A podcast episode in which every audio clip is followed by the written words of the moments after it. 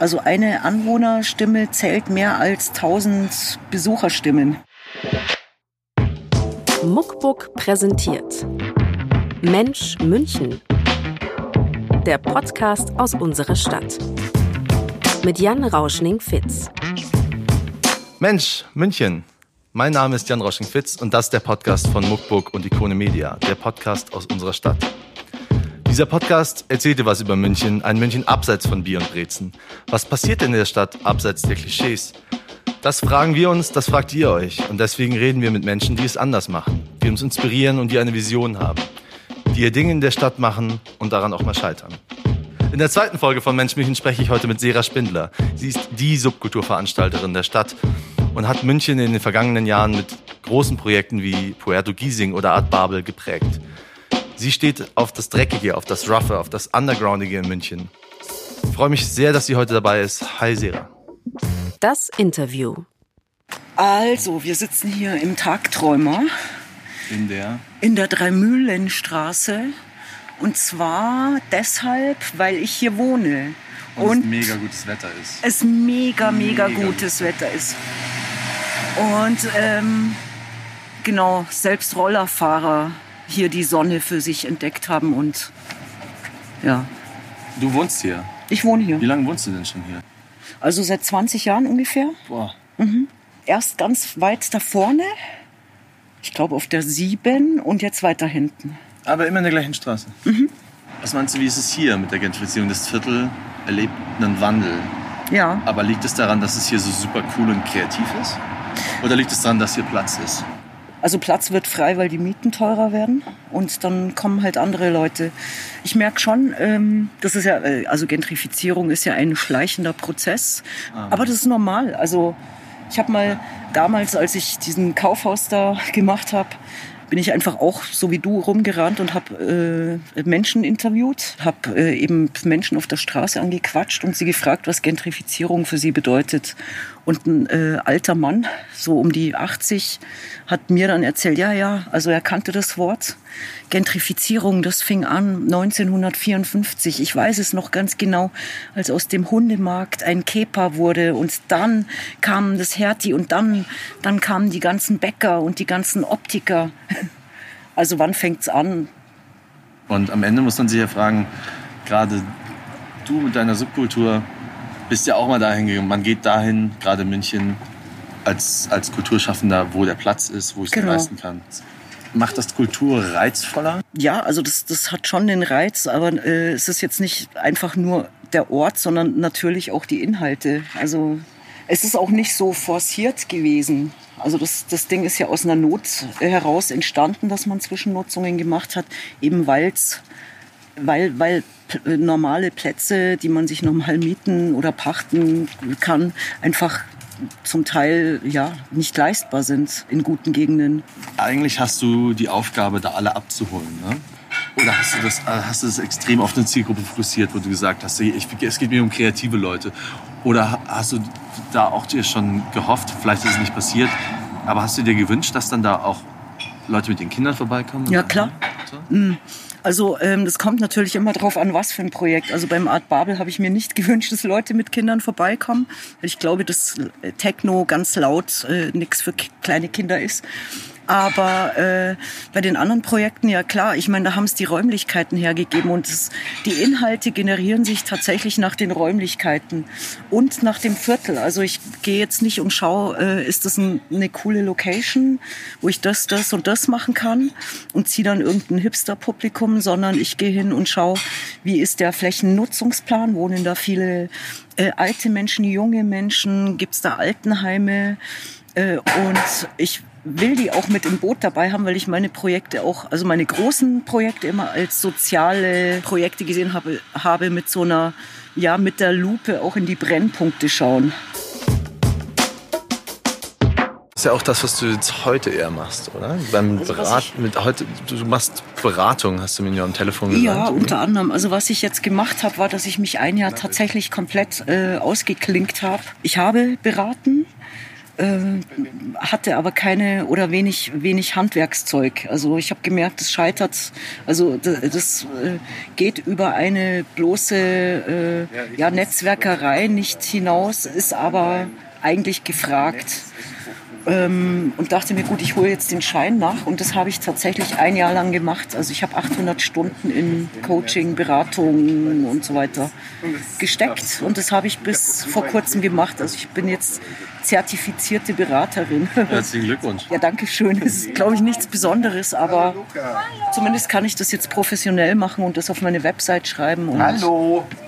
Genau. Aber wieso gehst du in diese Beratung? Hast du keinen Bock mehr, selber Subkultur zu machen? Oder gibt es da mehr Geld? Oder genau, wieso machst du keine. Oder wir haben jetzt in letzter Zeit wenig. Was, was, was hätte ich denn machen oder was? Naja, da da ist das nächste Art Babel hier an, an die ich reißen kann. Dazu braucht's Plätze. Also das war tatsächlich so, dass es, ähm, dass ich gemerkt habe, äh, so diese äh, netten kleinen Geschichten, die mag ich ganz gerne, aber ich kann das Potenzial ähm, äh, was ich habe. Und ich rede jetzt nicht von meinem Potenzial, sondern äh, das Potenzial der Leute, mit denen ich netzwerke. Das kann sich da nicht ausleben. Also ich brauche eine größere Location, wo es einen Veranstaltungsort gibt, wo es Ateliers gibt, wo es irgendwelche Büros äh, gibt. Und äh, nur da kann ich das fahren. Und äh, vor ein paar Jahren äh, gab es ja dann so die erste große Flüchtlingswelle, wo richtig große, coole Locations in München weggebrochen sind. Und das mit dem Beraten war gar nicht forciert, sondern das habe ich ja eh immer gemacht. Ich habe es halt dann Gespräch genannt, wo Leute mich angerufen und äh, wirklich konkrete Hilfe, Ratschläge, Tipps gebraucht haben. Und das Ganze habe ich dann einfach in der Zeit professionalisiert, wo es gerade keine Zwischennutzung gab. Was ist denn die Location, wo du sagst, wenn die frei wird, würde ich sofort alles stehen? Gibt es so eine Location, wo du denkst, ah, die ist eigentlich bald mal fällig? Und wenn sie fällig Nee. ist, dann will ich sie sofort haben. Keine bestimmte Location. Ist auch nicht gut, weil immer wenn ich das gemacht habe, äh, war das irgendwie die Garantie dafür, dass man sie nicht gekriegt hat. Also wenn man sich zu sehr äh, auf eine Location versteift, dann, dann ist, kann das sehr zermürbend sein. Ist das gängig so, dass Nee. man, wenn du auf eine, dass du, wenn du dich irgendwo bewirbst, hast du da drei, vier Leute ausgestochen, die dann auch Nee. stinkig waren oder so? Warst Nee. du da alleine? Das ist eigentlich nicht üblich. Klar äh, gibt's Konkurrenz und äh, klar fährt man auch seine Ellbogen aus, aber auf eine sportliche Art und Weise. Ist es nun so, dass es mehr Konkurrenz gibt? Ist Subkultur so ein Hype, wo es jetzt Also ich würde das gar nicht auf Subkultur beschränken, was ich mache. Ich weiß gar nicht, warum ich diesen Ruf äh, habe. Also ein ich, griffiger Begriff. Ich, äh, ja, es ist ein griffiger Begriff, deshalb sage ich auch gar nichts mehr. Aber eigentlich definiere ich mich nicht so. Also Wie würdest du dich denn definieren? gar nicht. Also äh, gar nicht eigentlich. Also wenn eine Location da ist, schaue ich in, in was für einer Gegend, wie ich es dir vorher gesagt habe, was passt da rein. Und ähm, wenn, das, wenn das so als Subkultur äh, äh, aufgegriffen wird, gut, kann ich nichts machen. Aber ich definiere mich nicht so. Ich bewerbe mich ja sogar um Stadtstrände. Also ich meine, das ist, hat ja mit Subkultur gar nichts zu tun. Das ist ja eher Mainstream. Jetzt haben wir aber, also gerade mit dem Strand, als ihr dann nach diesem ewigen Hin und Her dann tatsächlich den Strand ähm, gemacht habt, ähm, hast du das Gefühl gehabt, du hast dich da so ein bisschen konzeptionell verraten? Als es darum ging, bewerben wir uns und was, also wir sind nicht davon ausgegangen, dass wir es kriegen, dass das kriegbar ist. Ähm, da gab es tatsächlich Diskussionen mit mir und meinen Partnern, äh, wo es mir darum ging, also versau ich mir jetzt quasi meinen meinen Ruf, wenn ich sowas mache. Und genau deshalb wollte ich es machen. Es konnte auch nicht rough sein, weil du gehst nicht gerne tagsüber irgendwo hin und musst dann irgendwie um 21.30 Uhr deine, deine Bierflasche abgeben. Also du bist gerade im Flow, willst gerade feiern, kommst aus der Arbeit, sitzt da zwei Stunden und musst dann eigentlich schon wieder gehen. Das funktioniert da nicht. Es ist auf jeden Fall ein extremes Risiko, dass man da eingeht und dafür, dafür ist es ja schon Wahnsinn, dass es eigentlich dann doch relativ viel gibt in dieser Stadt, dass relativ viele Leute dieses Risiko wagen. Genau. Muss man da den Kulturveranstaltern von der Stadt her einfach ein bisschen das Risiko abnehmen? Wie sollte man das machen? Zum Beispiel mit Förderung. Ja, auch schwierig. Oder ist es dann, ist es dann im Arsch, wenn es gefördert wird? Ist es dann Ja. quasi nicht mehr, nicht mehr das, was man damit eigentlich will? Also ich wurde ja deshalb auch schon öfter auf Podiumsdiskussionen eingeladen. Und was ich immer gesagt habe, also ich, ich möchte eigentlich keine Förderung in dem Sinne. Also dass irgendjemand, also dass ich mich bei irgendjemandem bewerbe, der dann mein Konzept mit dem Konzept von dem äh, Konkurrenten vergleicht und dann sagt, okay, dir gebe ich jetzt Geld, damit du hier was machen kannst. Aber sei auch ganz lieb in deinem, äh, also wir erwarten auch, dass äh, gewisse Programmpunkte dann so und so ablaufen. Also du verkaufst, also da hätte ich tatsächlich das Problem, dass ich was verkaufen würde. Also wenn wir, wenn wir der Stadt bescheinigen können, dass sie sehr an Kreativen interessiert ist und wenn wir eigentlich sagen, diese Kreative sind hier willkommen, dann kann es ja am Ende nur am Platz liegen. Am Platz und an den Räumlichkeiten. Nein. Nein. Ein entschiedenes Nein. Ich sag dir jetzt, woran es mitliegt. Mhm. Die Toleranz äh, der, der Anwohner, die hat sich verändert. Beziehungsweise die Stadt reagiert anders. Der Anwohner wird, also eine Anwohnerstimme zählt mehr als 1000 Besucherstimmen. Also wir leben in, in Zeiten von Bürgerentscheiden und von äh, Mitbestimmungsrechten und, und daran scheitert's. Da haben die Behörden halt auch ziemlich viel Angst davor. Ist es ein Grund, verbittert zu sein? Was machen wir denn dann jetzt in der Zukunft? ja irgendwie auf die Stadt hinwirken. Dass, ähm, keine Ahnung, Kampagnen starten, Toleranzkampagnen, keine Ahnung. Also es gibt tausend Möglichkeiten. Man muss es halt tun. Dein Lieblingsplatz. Wir laufen jetzt die Drei-Mühlenstraße runter. Genau. Ist noch total sonnig. Und wo gehen wir jetzt hin? Wir gehen jetzt zum Südfriedhof, auf dem Friedhof. Ja. Also, warum gehen wir zum Friedhof? weil das ein wunderschöner Ort mitten in der Stadt ist.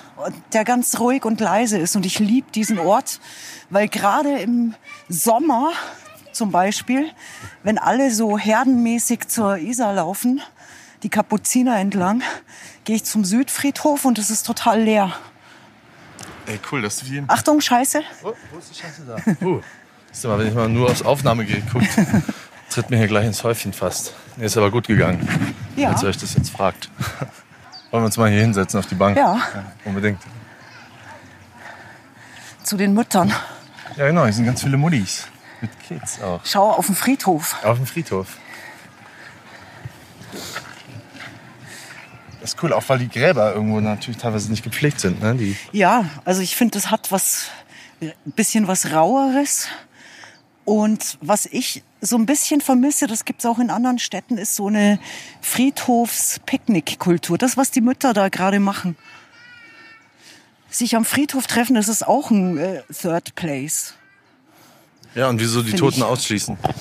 Ja, also einfach hier sein, das ist ein wunderschöner Ort mitten in München. Picknickdecke mitbringen, sich mit Leuten hier treffen, das bietet sich total an. Ich habe hier eine Frage stehen von äh, meiner Redaktion. Die ist klasse. Die muss ich, muss ich fragen. Was weißt du über München, was ich ganz sicher noch nicht weiß? Ich weiß viel über München, was du nicht weißt. Ich meine, allein, dass ich im Westend aufgewachsen bin. Zu einer völlig anderen Zeit. Ich meine, ich bin ja eine andere Generation als du. Wie war es denn damals im Westen? Abgefuckt.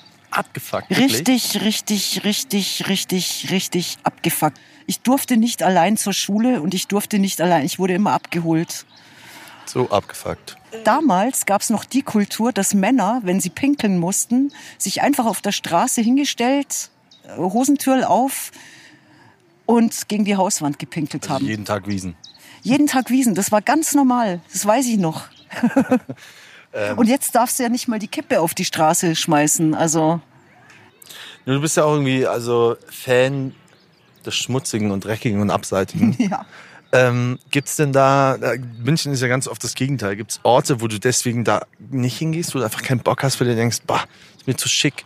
Sowohl als auch. Also es gibt Orte, die ich meide, weil ich mich nicht wohlfühle darin.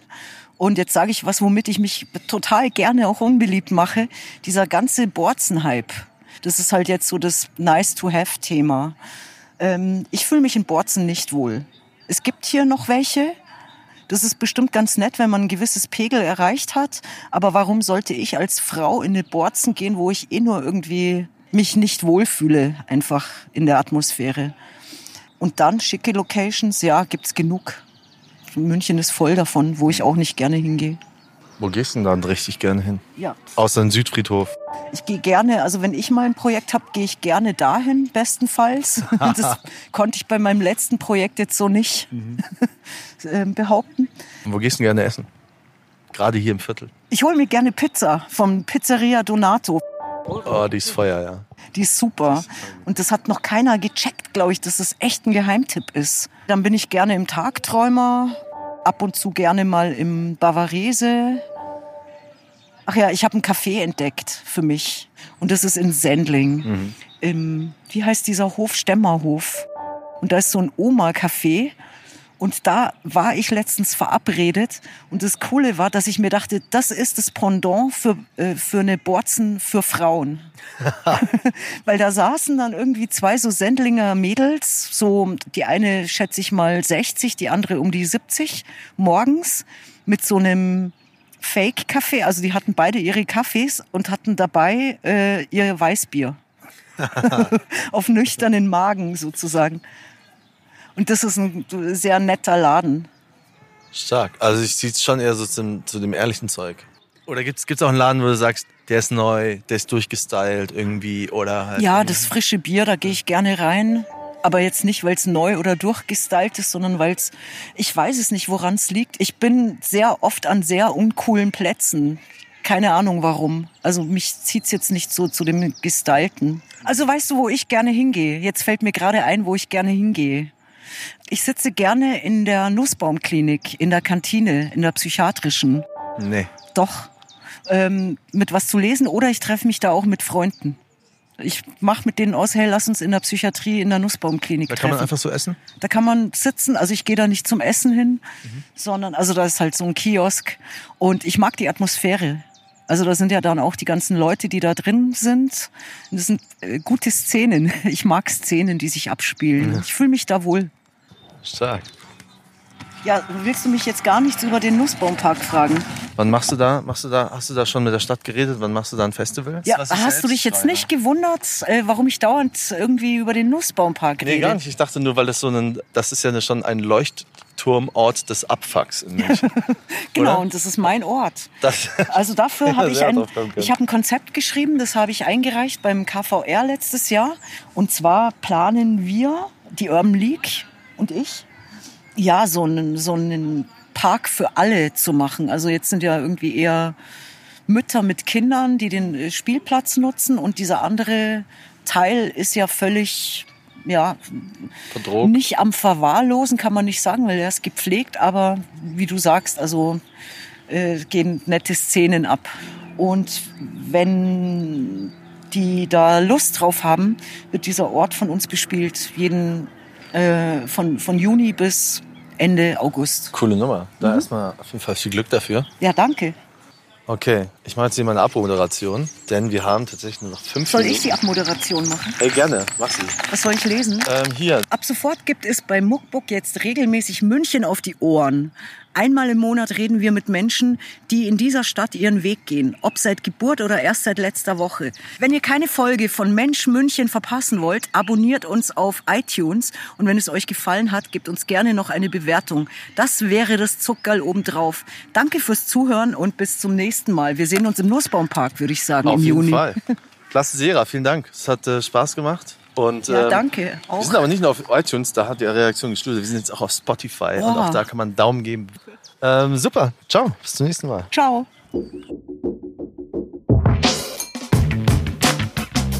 Mensch München. Moderation Jan Rauschning-Fitz. Redaktion Jan Kratziker, Sarah Möller, Marion Hertel, Hardy Röde. Sound Axel Fischer-Neuschwander. Regie und Produktion Ikone Media. Alle Folgen, Tipps und Informationen findet ihr unter www.muckbook.de.